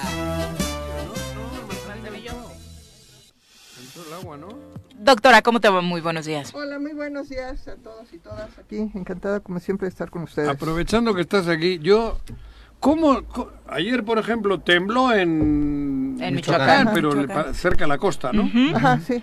¿Y cómo es la onda expansiva? ¿Es en espiral o agarra una línea recta por Es concéntrica, es concéntrica. Es concéntrica, es como cuando tú avientas una, una piedrita en el agua y, los anillos. salen los anillos. Ajá, y salen los anillos. Entonces lo mismo sucede. Son las crestas son más intensas, digamos, cerca del epicentro del origen y se van Porque Colima está más, obviamente, le pega, le, quedó más cerca, ¿no? Sí, Colima está. Y aunque pareciera básica, es una explicación que sirve para entender, porque aunque fue de 7.7, tuvimos menor eh, repercusión en Morelos después del de 7.1 de 2017. Porque ya nos agarró la ola. Porque estuvimos más lejos. Pues estábamos en el epicentro. ¿Cuándo? en, el 2017. Ah, no, por eso. la de ayer, por eso, aunque fue 7.4 parecido nos agarró muy lejos. A ver, seguramente los que vivimos el 17 y lo de ayer, la diferencia fue abismal. Claro. Lo de ayer fue una ola. Sí, sí. Te subiste y te bajaste de la ola. Lo del 17 fue un golpe en los pies. Sí. sí. Pegó para todos los lados. no, pegó de abajo para arriba. Sí, sí. Sí, como un resorte. Como un resorte, porque estábamos en el epicentro, nos tocó el golpe para arriba, porque además fue a 50 kilómetros de profundidad. Entonces el epicentro estaba a 50 kilómetros abajo. Entonces a nosotros nos tocó el impacto hacia arriba y a los lados. No, fue tremendo. fue tremendo. Por eso, Ahora, pregunta, como, ¿no? como fue en el mar, este y bueno y además todas las condiciones, ¿no? De, ahí vienen los maremotos, los, tsunamis. tsunamis. Sí, por eso lo sentimos más leve, pero pues también generó bastante. ¿Qué diferencia entre tsunami y maremoto? Antes se le decía creo maremoto. Que es lo mismo. Es lo mismo, ¿no? Sí, creo que es lo mismo. Yo también. Antes le decíamos. yo lo de tsunami. ¿Tsunami de dónde viene? ¿Qué, qué idioma japonés. es? Japonés. ¿Y el maremoto? Ese sí es pues, español. Bueno, pues, latino, latino, latino. Entonces, ¿por qué chingados le tenemos que decir tsunami? Si es un maremoto. Por las películas. ¿Eh? Por las películas. A lo mejor maremoto es cuando el sismo es en el mar. En lugar de un terremoto, maremoto. Mm. Y el tsunami es la oleada. Ah, pero ¿por qué en japonés? ¿Por qué? Porque ellos lo sufren mucho y hasta no, le pusieron no, nombre. Ya, pero joder, Nosotros bueno, no le habíamos puesto nombre. Antes el maremoto se le decía también, bueno, en fin, pero es que, pero es que no voy a poner a hacer la que empezamos a ver en el mundo fue a partir de lo que sucedió la, Real Academia dice que un maremoto es un terremoto cuyo epicentro se localiza en el fondo del mar. Mm. Un tsunami es una ola gigantesca producida por un maremoto o la erupción de un volcán es submarino. Es una consecuencia de. Sí, ah. es la, ¿Y en castellano tsunami no tiene nombre? No. No hay traducción. Maremoto. Ola gigante. No, no tiene. Mm. ¿Qué, ha dicho que es el, mar, no necesita ser gigante. ¿eh? Es la ola gigante que se desprende de un maremoto. Pero no necesita ser gigante, puede ser no muy gigante, pero de mucha Era parte de la confusión ayer, ¿no? Agua. Que ya estábamos hablando de un tsunami, todos esperábamos ver la ah, película ah, de una ola de 50 metros. Y un barco arriba del, del... Godzilla. Ajá. Exacto. circulaste un pero video entró que agua. ser hasta olas de 50 centímetros. Sí, sí, pero... Pero que entran con una potencia. Ayer en Manzanillo entró el agua. en las calles entró el agua. Ese es el tsunami. Ese es un tsunami, ¿no? Chiquito, pero tsunami. Sí, porque el, igual el sismo avienta el agua para arriba, así como ah. avienta la onda en la tierra, en el agua. En la tierra se transmite y en el agua se va con todo y agua. Claro. Ahora, doctora, por, su, carácter de fluido. Sí, sí, no, de acuerdo. No, a pesar de, de, la intensidad del de ayer, los daños tanto eh, de vidas como materiales también no fueron tan severos o no han sido tan severos como en otras ocasiones. Es que ya sabemos construir. Okay. O sea, en realidad la crisis del 85 fue que no sabíamos construir para zonas sísmicas. A partir de ahí se cambiaron la naturaleza de los materiales, se cambiaron las normas de construcción, se, hicieron nuevos estándares para la obra pública, por eso ahora los daños eh, eh, son diferentes. ¿Sí? Los, los edificios que se dañan son edificios muy viejos, que no están bien construidos, o, o, este, o que están en sitios de riesgo lo que hablábamos con protección civil, ¿no? Los que no están cumpliendo las normas. O sí, que, son, que son desafortunadamente más de lo que piensas. Prácticamente todos están mal porque hay mal seguimiento a la obra civil. Pero sí, el comparativo de la destrucción del 85, no, nada con los No, la, otra cosa que tienes que ver es la densidad de población. Si no es lo mismo la densidad por kilómetro cuadrado de la Ciudad de México que de la costa de Colima. Claro. O sea, todo eso, todo eso influye, ¿no? La, el tipo de construcción, la calidad de la construcción y la densidad de la población.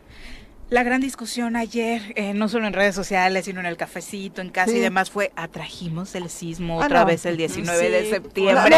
¿O qué está pasando que tiembla el 19 Porque es el mes que más se canta el himno, dice. sí, debe ser, debe ser eso. Entonces, cabrón, que retiemble y retiemble, pues retiembla. Debe ser eso.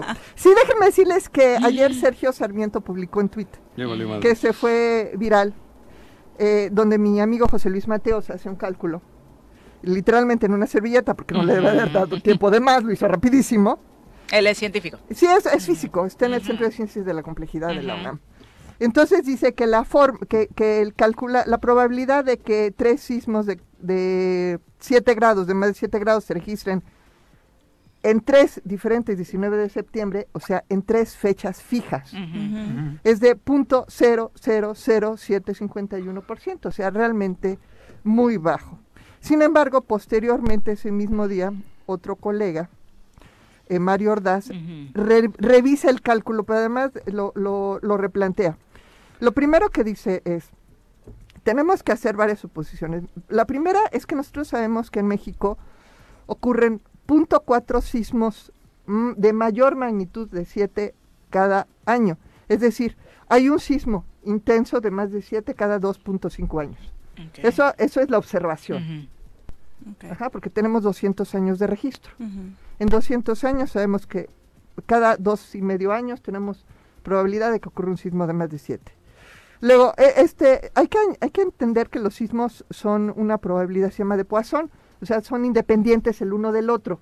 Uno no predispone para que ocurra otro, son eventos independientes. Entonces caen en una distribución tipo campana. Ok. ¿Sí? Y entonces dice, bueno, entonces podemos empezar así a hacer el cálculo de esas observaciones. Si nosotros decimos, la probabilidad de que ocurran dos eventos justo el 19 de septiembre es .0021 y la probabilidad de observar 3 es .000044, muy parecido a lo que sacó José Luis Mateos. Pero dice, a ver, aquí hay una falacia, yo creo que la, la parte importante. Este cálculo que hicieron el, anterior y el que hizo José Luis, era calculando cierta fecha en particular. ¿Sí? Cuando se vuelve a hacer el cálculo, pensando, vamos a ver qué probabilidad es tener tres, tres sismos de más de 7 grados el mismo día no importa qué día, el número cambia radicalmente. Se pasa de ser .00044 a ser .016. Y ahí está la falacia del cálculo. el cálculo está bien hecho matemáticamente, aritméticamente, pero parte de un, de un supuesto equivocado. Y es, no es el 19 de septiembre en particular, es cualquier día del año. Cuando tú dices, ¿qué probabilidad hay que caigan tres sismos en un periodo de 200 años el mismo día? Es punto 016. Es realmente probable, muy probable de hecho, porque solo hay 365 días al año, que en realidad es un, un espacio probabilístico muy pequeño. Entonces, Pero todo es casualidad. Probabilidad, sí, eso es. bueno, nosotros le decimos comúnmente casualidad de materia científica, hablamos de probabilidad. Porque que no me vengan a mí con historias de que de que hay. Es porque lo decretamos. o, que, nos castiga. por supuesto que era el chiste, el chiste, el chiste obligado. Yo también lo hice y, me reclamaron después, pero. ¿Qué, ¿Qué chiste hiciste? ¿Tú haces chistes? Pues yo soy, muy, yo soy muy simpática, No, no, no, es una cosa. Que tú me caigas mal es otra cosa. No, yo nunca he dicho eso. Nunca he dicho eso. Échame un chiste. Que Coincido contigo. ¿Por qué hablar, güey? No, de que es muy simpática. a ver, ¿cuál es el chiste? No, no, no, no, digo, íbamos a tener una reunión el 19 y les dije, qué valiente citarnos el 19. Entonces, cuando viene el sismo, me dicen, tú lo dijiste. lo, decretaste. tú lo dijiste. Pero bueno, este, entonces, amigos, no, no, no, no se preocupen, no es un tema este, cíclico. No es un tema No es un castigo divino. No es un castigo divino. no, no, no. No tenemos época de temblores. No hay época de temblores. El cambio climático, doctora, que algunos eh, también por ahí no tiene. En este tema en particular. A ver, la, la, la, razón. que puede ser la lluvia. No, la razón. La razón geológica es muy sencilla. Allá lo que es, hay, hay un, hay un en el centro del Océano Pacífico hay una zanja de volcanes submarinos. Y esos volcanes son activos, están muy profundos, muy muy profundos, pero, están activos. Es como una es como la válvula de presión del Oye Express, estaba dejando salir presión de la, del fondo de la Tierra. Y entonces ahí siempre hay actividad volcánica, pero no la percibimos. Sin embargo, toda esa toda esa lava que va saliendo se enfría con el agua y entonces se va añadiendo a la corteza. Entonces, hay como un punto de crecimiento en el centro del Pacífico que está botando las placas hacia los lados. Mm. Ajá. Es como si tú tuvieras una maquinita y está echando y está moviendo. Entonces, esas placas se van moviendo porque las están empujando, de esta lava volcánica la están empujando para arriba. Y el único lugar que tienen para moverse es para los lados. Cuando llegan a, los, a, los, continentes, que además estamos flotando, ajá, los continentes sí, claro. de la corte estamos flotando, por eso la deriva continental. Entonces lo que hacen es que se meten por debajo, subducen. Y esa subducción es lo que ocasiona los sismos. Cuando empieza a subducirse, se empieza a meter, y acumula tanta energía que se libera de golpe. Bot. Ajá. Por eso si ustedes ven el Las mapa capas estas, ¿cómo se Tectónicas. capas tectónicas, placas tectónicas. Placas. Sí, entonces la, Lo mismo que cuando van para arriba, que salen las cordilleras y todo Sí, claro, son, son golpes entre placas. Entonces tú tienes las placas profundas, que es la del Pacífico, y las placas que flotan, que son los continentes. Entonces, si tú ves, los sismos siempre son en las orillas, que es justo la zona de subducción, porque los continentes flotan y la otra capa es más profunda y se va metiendo. ¿sí? Y al meterse... ¿Aquí cuando nos pegó nos extrañó? No, lo que pasa es que nosotros estábamos aquí, digamos, en esta zona, 50 metros de, kilómetros de Del Pacífico para acá. Aquí es el toque de la, de la costa, nosotros estábamos aquí a 50 kilómetros. Realmente no tan lejos como pensábamos. No tan lejos como pensábamos. Bueno, 50 para el fondo, para, profundidad. Entonces, no se preocupen o preocupense lo suficiente como para construir bien. Mira, cuando, cuando el sismo del 17 me, tocó operar en Huitzilac, todo el daño que vimos fueron obras de, de piedra. La piedra eh, le pone muy pocos castillos, ese es un problema. Asumen que la piedra sostiene la casa, ese es un error. Los castillos son los que sostienen la casa. Y otras fallas de construcción, prácticamente todos los daños que vimos en Huitzilac, que me tocó a mí, todos fueron fallas de construcción. no hubo ninguna casa bien hecha. Ahorrar en cerillos para gastar en el table, decía es correcto. tío. Desafortunadamente. ¿Qué, tan sabio era tu tío? ¿Verdad? Paréntesis breve sobre la pandemia. Estados Unidos ha dicho adiós al cubrebocas, doctora. ¿Sí? ¿Quién? Estados Unidos. Ah. Sí. ¿Vamos para allá? Decir? Yo creo que es inevitable. Este, yo no me o por lo menos en la universidad, en el instituto, el uso de cubrebocas es obligatorio, no es opcional, ¿sí? porque son espacios cerrados, muy llenos de personas. Y yo creo que esa debe ser la tónica. ¿sí? Usar el criterio, espacios abiertos, bien ventilados, relajarse. Espacios cerrados, muchas personas, Estricto. cubrebocas. ¿sí? Pero pensar que la pandemia ha terminado es un error, lo que acabó fue la crisis sanitaria, pues la pandemia sigue y seguirá quizá 10 años. Lo que cambió radicalmente fue el impacto de la pandemia, entre que se murieron los más vulnerables y después que ya estamos vacunados, pues obviamente se, se, desacoplaron lo que es la enfermedad de la muerte, la infección de la enfermedad de la muerte, ¿no? Las tres manifestaciones. Y eso es lo que nos hace pensar que ya no hay impacto, pero claro que hay impacto, todavía se sigue muriendo gente, todavía tenemos casos graves. Lo que pasa es que ahorita estamos en un valle, estas semanas van a ser valle, pero espérense en noviembre volvemos a empezar. ¿Repunte? El repunte, sí. La ola de fin de año. La ola de fin de año. Doctora, muchas gracias. Al contrario, gracias. Son las 8.46, volvemos. Luego me cuentas el chiste, ¿eh? Hola, Laura, Pepe, Viri, Juanjo. Hola. Bienvenida. Juanjo, Viri, pues Pepe, el, el día de hoy voy a tocar eh, un tema que tenemos en Trending Topic desde ayer y que se va a vincular, pues, así como el, uno, un tema importante. Álgido. Los temas más comentados. Más comentados ah, en Twitter, por ejemplo, en este caso. Tren en y está vinculado con otro el tren que Maya. Este es el tren en. Ya tenemos dos minutos para nadie tú.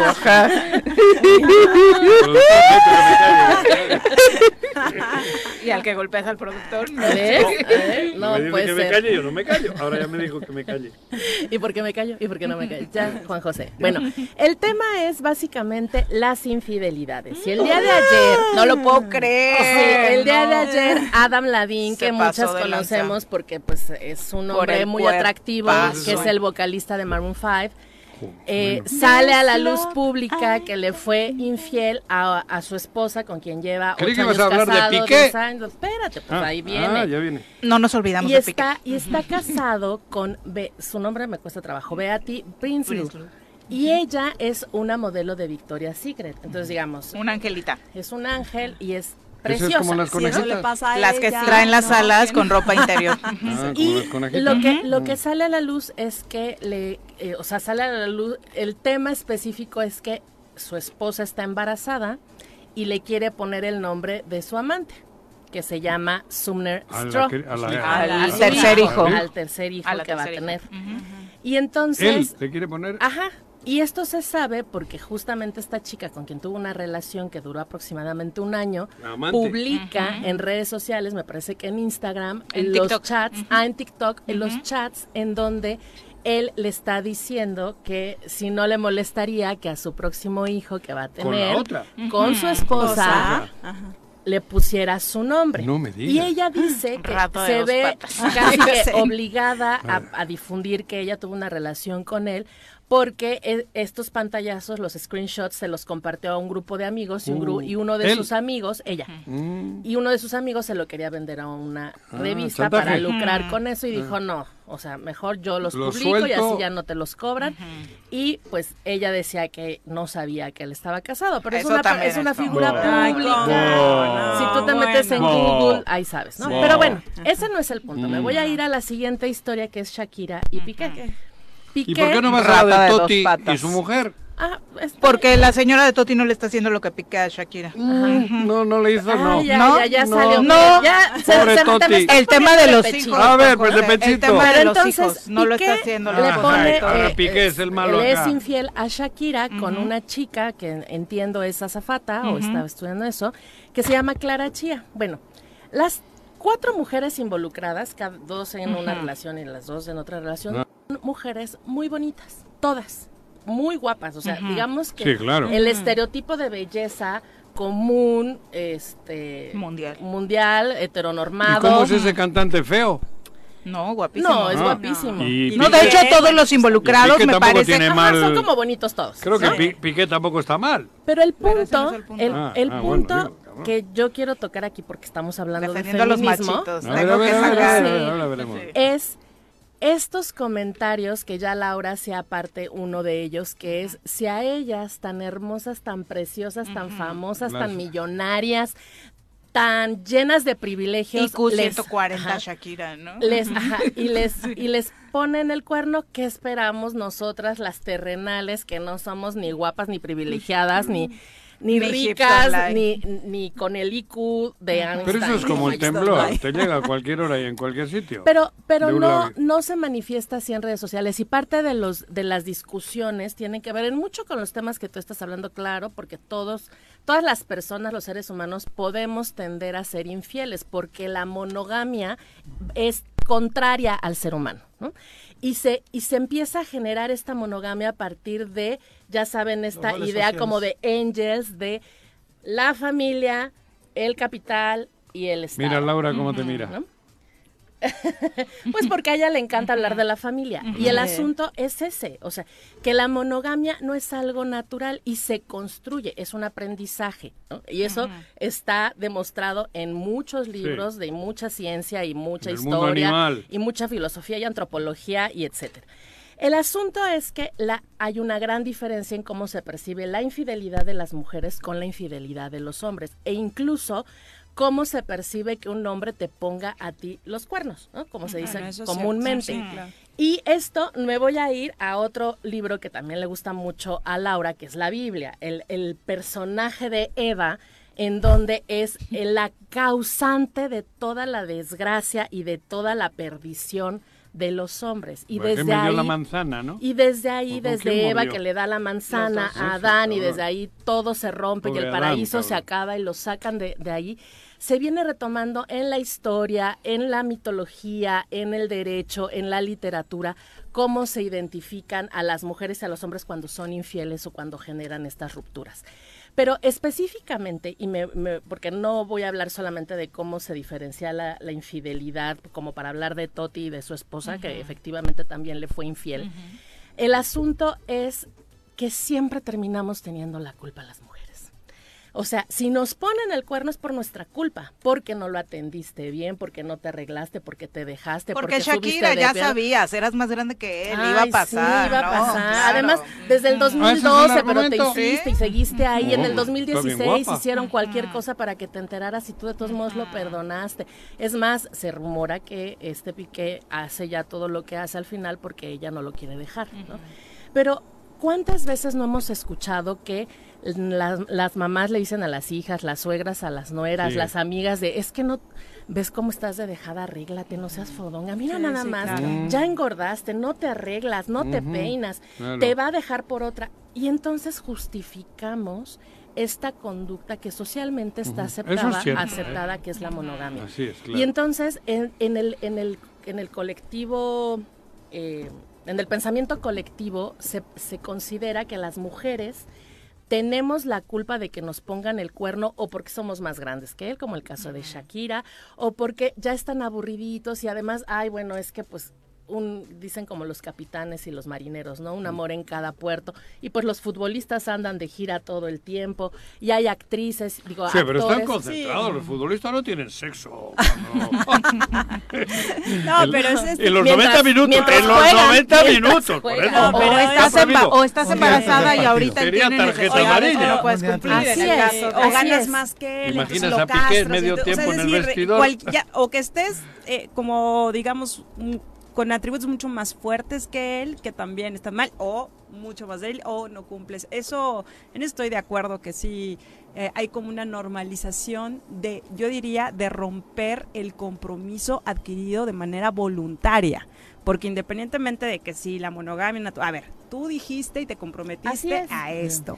Y, esto que comentas, Laura, me parece muy importante porque también mucho de lo que sucede cuando un hombre le es infiel a su pareja es que la mayoría se va contra la pareja, contra la amante, digamos, ¿no? Como el tema de Will Smith y su pareja, tenían una relación abierta.